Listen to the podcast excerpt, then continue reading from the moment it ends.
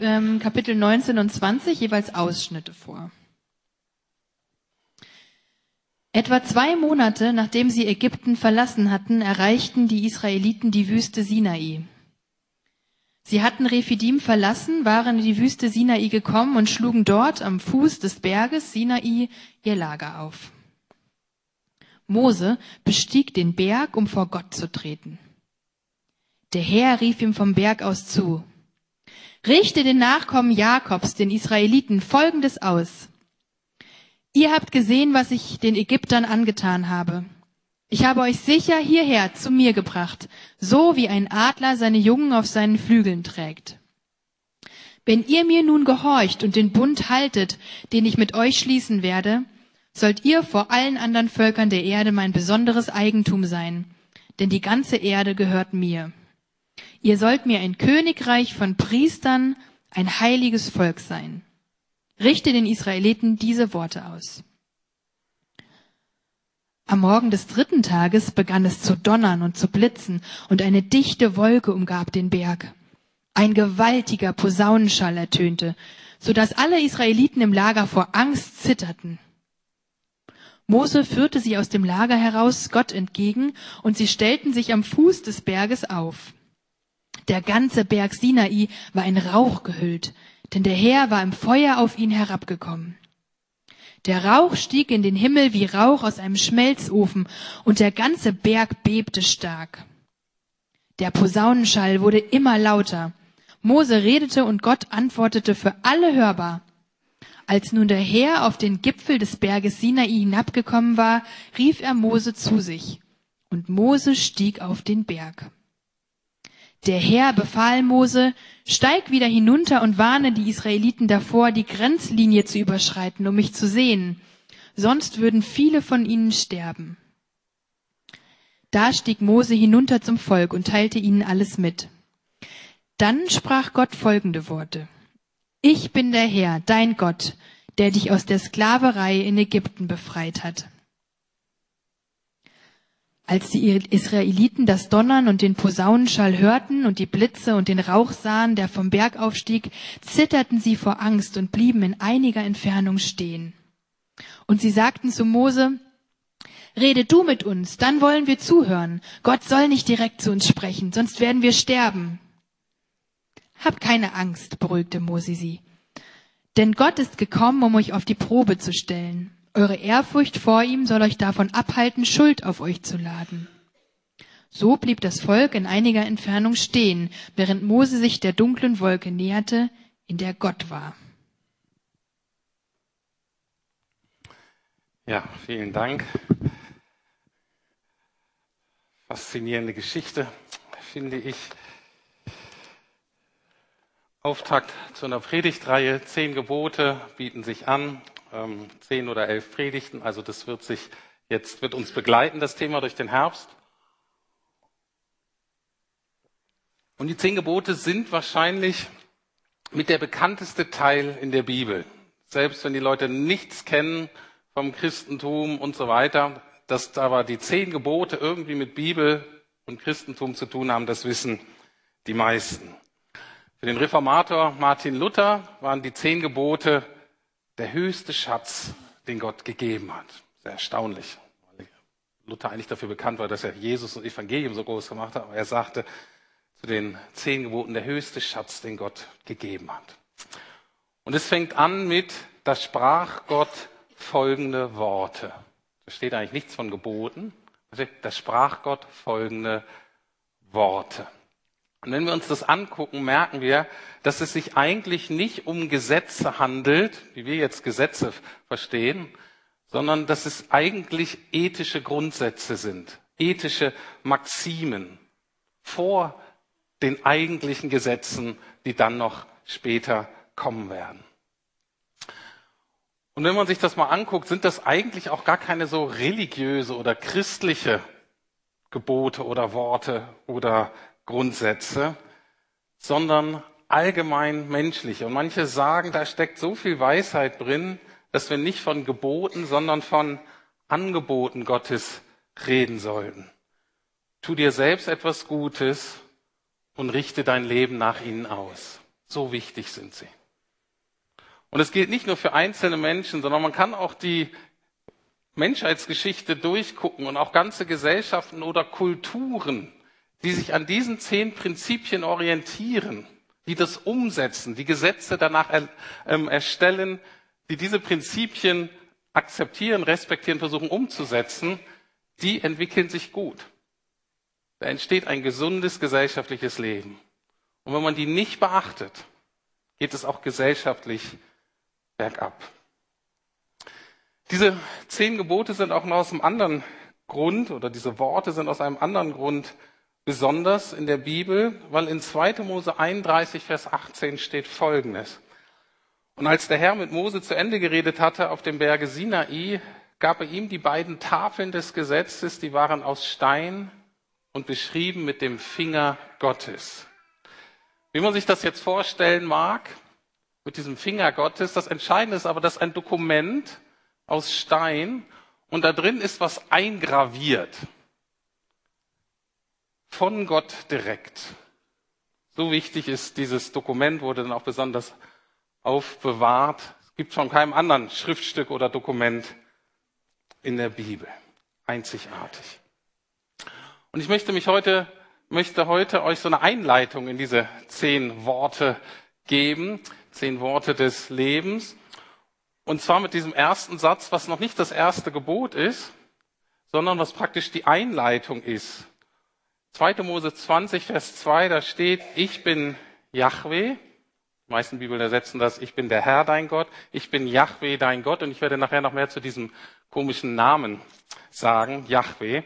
Aber der funktioniert eigentlich wie eine Präambel, wie eine Präambel aus unserem Grundgesetz. Also eine Präambel ist eine dass man vor den eigentlichen Gesetzen etwas vorschaltet, um zu sagen, na, wer hat das Gesetz hier eigentlich entlassen? Und es schimmert auch so ein historischer Kontext an. In unserem, wir lesen mal die Präambel zu unserem Grundgesetz von 1949. Da steht im Bewusstsein seiner Verantwortung vor Gott und den Menschen, von dem Willen beseelt, als gleichberechtigtes Glied in einem vereinten Europa dem Frieden der Welt zu dienen, historischer Hintergrund der Zweite Weltkrieg historischer Hintergrund eine schreckliche Zeit, in der Deutschland alles andere wollte als Frieden in Europa und gleichberechtigt in Europa zu sein. Ja, jahrelang versucht hat zu dominieren, zu zerstören, die Vorherrschaft an sich zu ziehen. Das ist der historische Kontext. Umso wichtiger deswegen diese Worte. Okay, zeigt einen Sinneswandel, und dann geht's weiter. Da hat sich das deutsche Volk Kraft seiner verfassungsgebenden Gewalt dieses Grundgesetz gegeben. Und wir wissen also, wer hat das gegeben, dieses Gesetz? Kein König, kein Patriarch, nicht der Kaiser, sondern das deutsche Volk. Natürlich vermittelt durch eine gesetzgebende Gremium oder Organ. Okay? Und genauso funktioniert auch dieser erste Satz. Ich bin der Herr, dein Gott. Gott stellt sich vor. Hier ist nicht das Gesetz an sich entscheidend, sondern der Gesetzgeber. Wenn wir wissen, wer Gott ist, dann können wir auch einordnen, was er sagt, sonst nicht. Nur wenn wir wissen, wer und wie Gott ist, fangen auch wir langsam an zu verstehen, wer wir eigentlich als Menschen sind und wie wir auf Gottes Reden zu reagieren haben. Und in dieser Präambel zu den zehn Worten des Lebens stellt Gott drei ganz zentrale Eigenschaften von sich vor. Und zwar, Gott ist mächtig, Gott ist heilig und Gott ist gegenwärtig. All das steckt in diesen Versen drin. Gott ist mächtig, Gott ist heilig und Gott ist gegenwärtig. Und das schauen wir uns jetzt im Einzelnen an. Gott ist mächtig. Ich bin der Herr dein Gott, der dich aus der Sklaverei in Ägypten befreit hat. Und das ist dieses Grundmuster, dass wir durch die ganze Bibel sehen, dass immer, wenn wir es mit Gott zu tun haben, geht das folgendermaßen, bevor Gott irgendetwas von dir fordert, wird er versuchen, dir klarzumachen, wer er ist und was er für dich getan hat. Wenn du das nicht verstanden hast, kannst du dir deinen Teil sparen. Das kommt immer erst danach. Und dieses Volk Israel hat eine ganz dramatische Flucht hinter sich. Und ich habe mich entschieden, ich habe den schon mal gezeigt, einige kennen den vielleicht für euch, es gibt so einen Zeichentrickfilm, Prinz von Ägypten, und da wird sehr anschaulich dargestellt, wie diese Flucht aus Ägypten wohl ausgesehen haben mag, so war es mit Sicherheit nicht genau, aber es greift die entscheidenden Punkte auf. Und das müssen wir wissen. Diese Dinge sind nur ein paar Wochen geschehen, die wir jetzt sehen, bevor Gott dann Mose auf diesen Berg ruft, das raucht und so weiter und diese Gebote gibt. Gucken wir uns mal an. Ähm, kleine Kinozeit hier, fünf Minuten. Auszug aus Ägypten in Zeichentrick.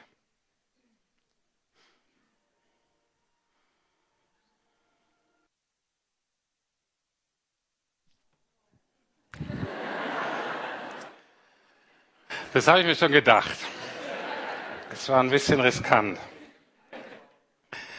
Ich bin der Herr dein Gott, der dich aus der Sklaverei in Ägypten befreit hat. Natürlich, die Details stimmen nicht so. Ne? Dieser Walfisch da am Roten Meer, naja, äh, habe ich noch in keinen Kommentar gelesen. Aber die, die entscheidenden Dinge kommen hier sehr gut rüber. Und der Auszug aus Ägypten war einerseits eine Machtdemonstration Gottes. Es wurde sehr deutlich, dieser Gott, der auf Israels Seite stand, der hat Power und es ist wirklich gut, wenn dieser Gott auf meiner Seite ist und ich nicht ihn auf der anderen Seite bekämpfen muss. Mit diesem Gott möchte man sich nicht anlegen. Wenn dieser Gott spricht, dann hört man besser hin. Das ist das erste Fazit. Jeder oder jede, der oder die glaubt, dass diese zehn Worte Gottes so einfach nur so Vorschläge Gottes sind, die man eventuell bedenken kann oder nicht, ein paar Anregen fürs Leben, die man entweder umsetzt oder eben doch sein eigenes Ding macht, ohne mit gravierenden Konsequenzen zu rechnen, der hat nicht verstanden, mit welchem Gott wir es hier zu tun haben, welcher Gott hier diese Worte geredet hat. Gott ist mächtig. Aber das ist nur die halbe Wahrheit, wenn wir hier auf Gottes Macht und Kraft schauen, sondern die Erfahrung des Volkes Israel war ja nicht, okay, wir haben hier mit einem starken Typen zu tun, sondern das Entscheidende dieser Geschichte ist, dass Gott seine Macht dazu einsetzt, dieses Volk zu befreien.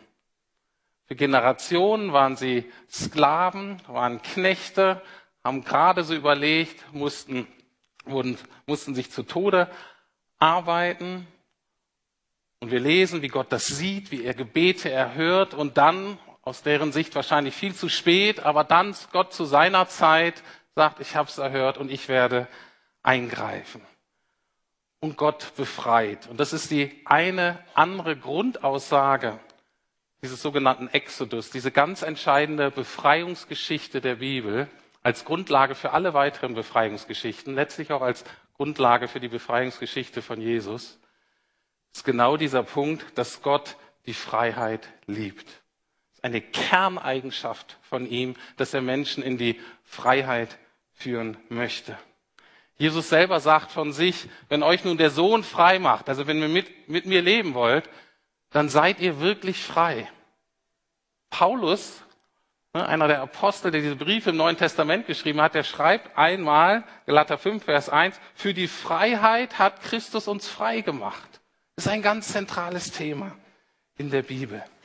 Und wichtig ist hier aber, wir hören das ja meistens immer nur so als individuelle Freiheit. Es geht aber nicht nur als individuelle Freiheit, sondern es gilt auch, dass Gott einem Volk Freiheit gibt, dass er eine Gemeinschaft bildet.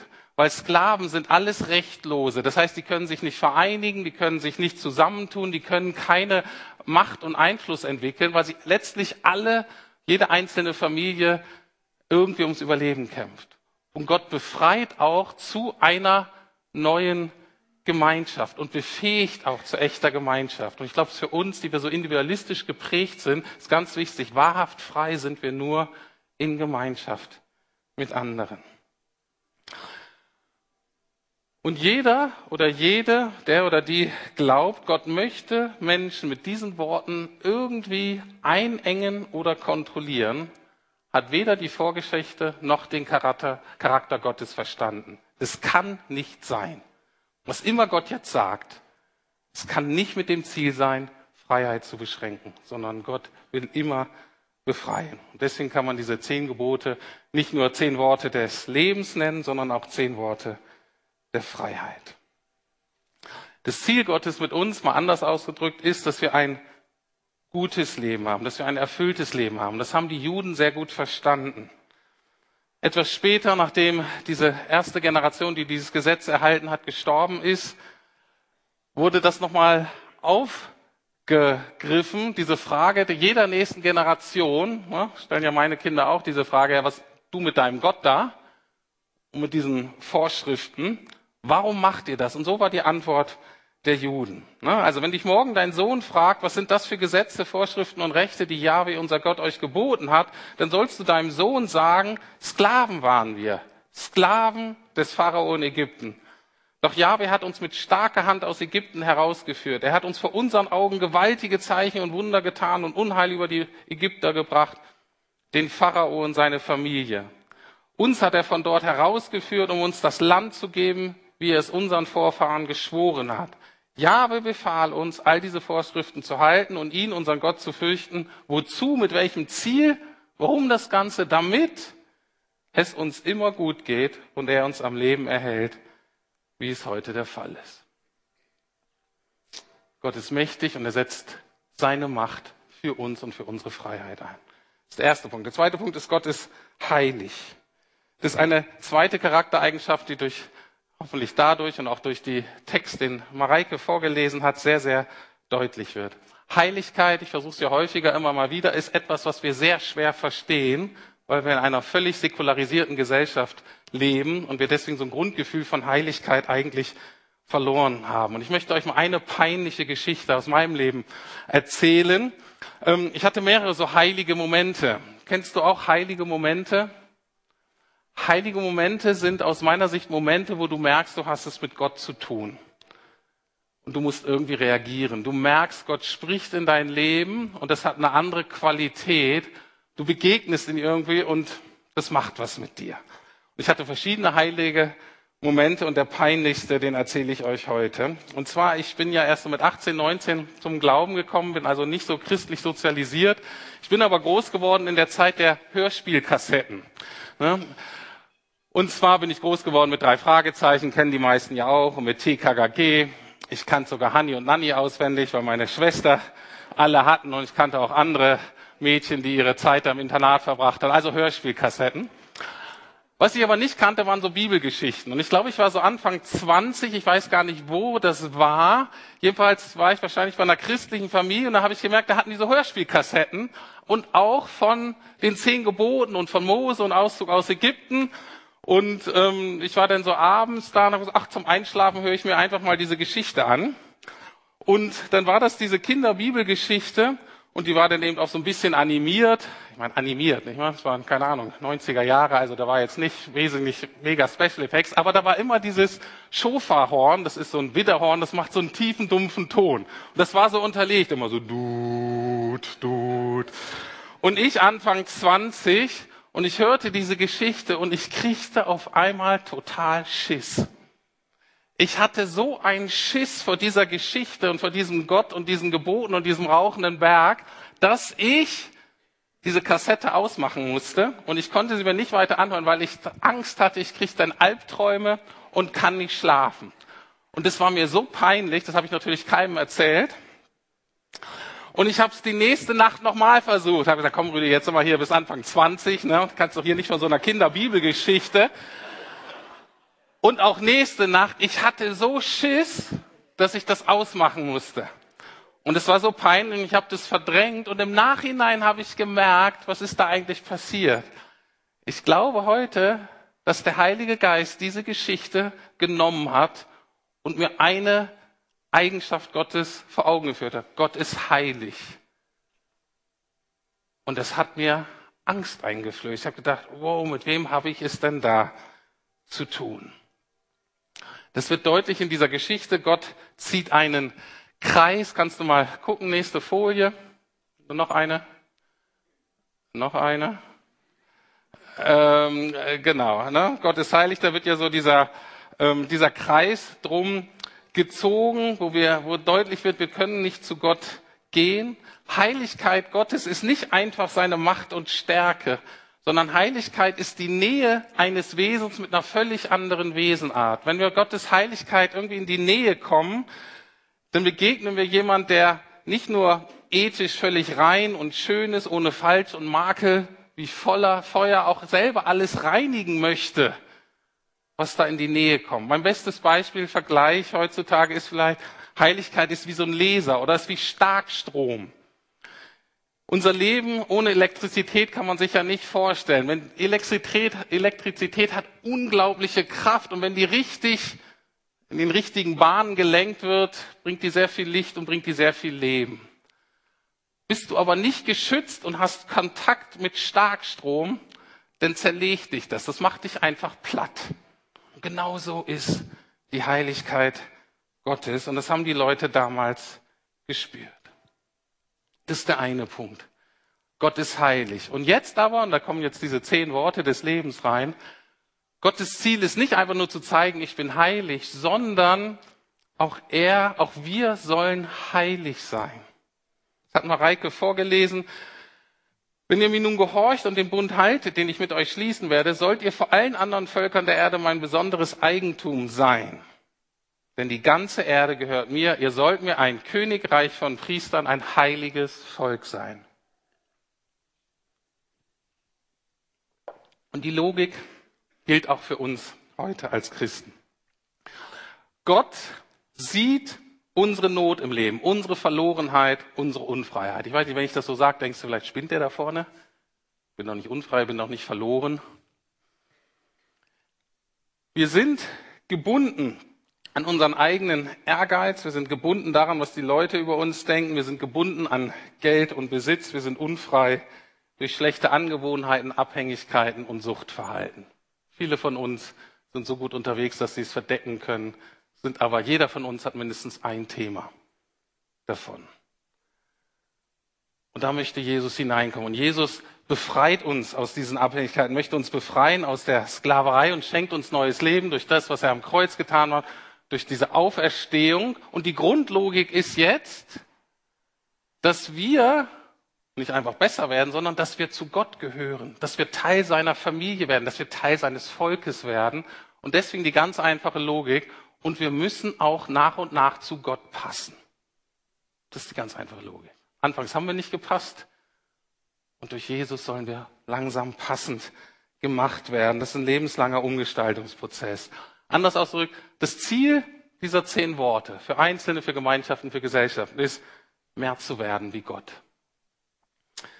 Und deswegen sind es keine Gesetze, sondern es sind eher logische Konsequenzen. Und es funktioniert so.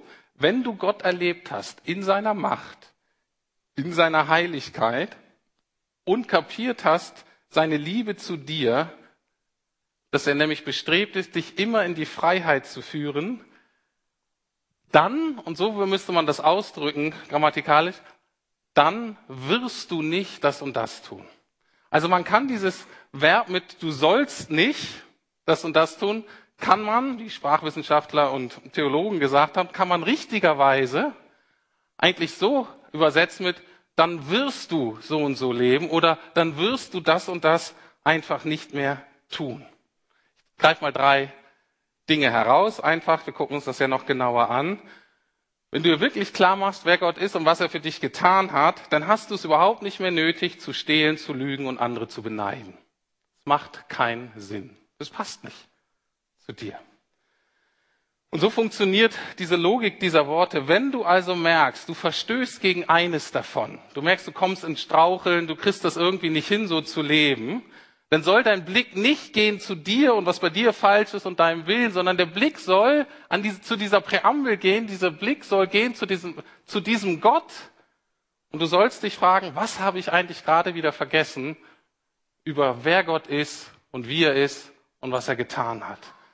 Was habe ich gerade vergessen über meine Identität und meine Beziehung zu diesem Gott? Das ist praktisch, da musst du zurück auf los. Und erst wenn das wieder klar ist, ordnet sich wie selbstverständlich dann dein Leben. Das ist die Grundlogik keine Gebote im Sinne, sondern eigentlich Konsequenzen aus einer gewissen Beziehungsqualität zu Gott, zu einem gewissen Raum, den du Gott gibst, Gott sein zu dürfen in deinem Leben.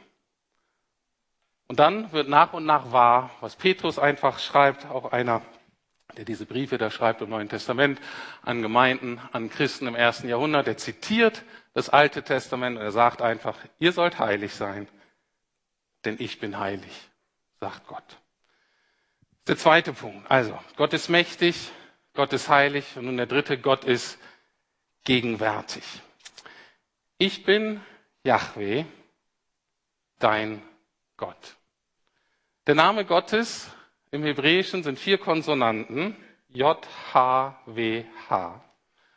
Und diesen Namen sprechen die Juden nicht aus. Vor Ehrfurcht, hat auch mit diesem anderen Gebot zu tun, den Namen nicht missbrauchen, das gucken wir uns noch an.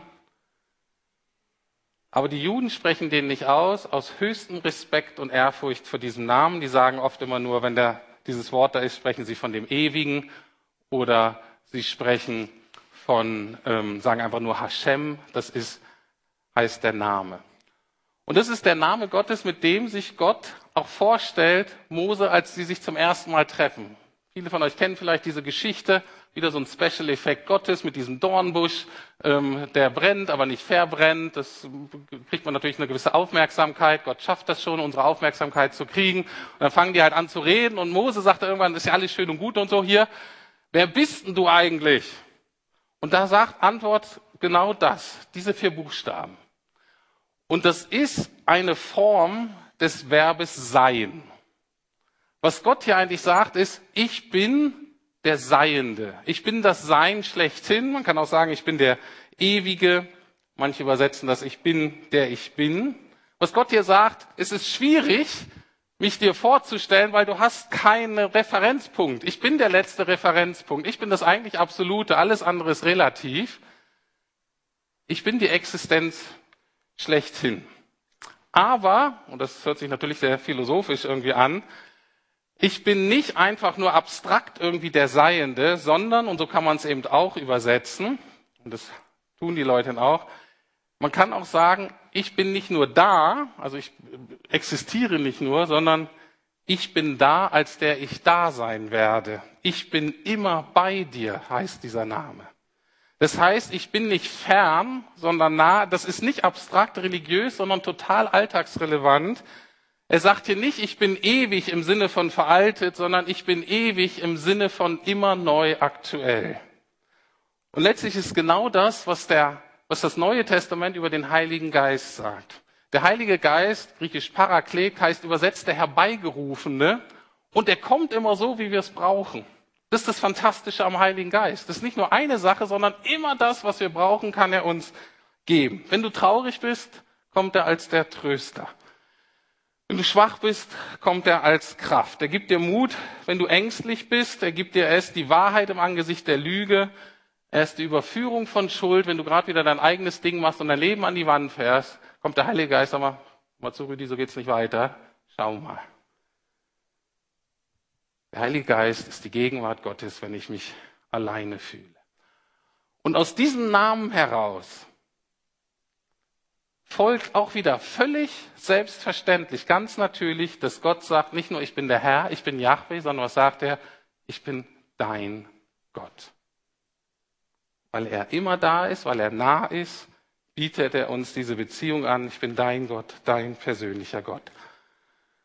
Damit komme ich zum Ende mit dieser Frage, kannst du das von dich sagen? Und ich sagen, das ist mein Gott.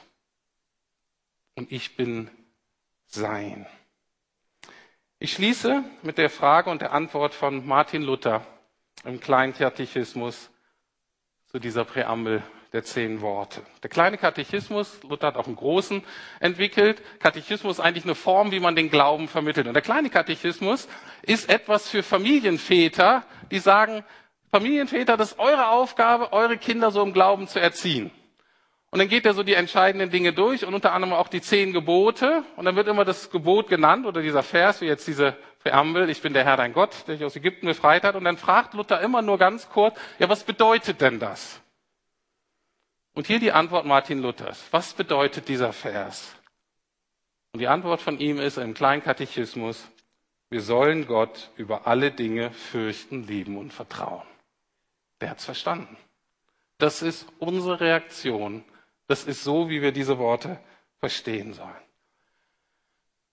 Das ist die angemessene Reaktion auf diesen Gott, der sich uns hier vorstellt, ohne dass wir jetzt schon die zehn Einzelheiten wissen. Das ist so die allgemeine angemessene Reaktion. Gott ist mächtig und heilig und deswegen ist es gut, wenn wir Ehrfurcht vor ihm entwickeln. Und manche von uns, wir wissen überhaupt nicht, was das ist. Das Nächste, was wir vielleicht kennen ist und wo wir darum bitten, ist, Ehrfurcht ist die höchste Form des Respektes und der Ehrerbietung, deren wir, deren wir irgendwie fähig sind. Die allerletzte Autorität in unserem Leben. Wir haben erkannt, dass er gute Ziele für unser Leben hat. Er möchte uns in die Freiheit führen. Er möchte in uns bewirken, dass wir immer umso mehr werden wie er. Und unsere Reaktion darauf ist, wenn Gott so gut ist, dann möchte ich ihn lieben.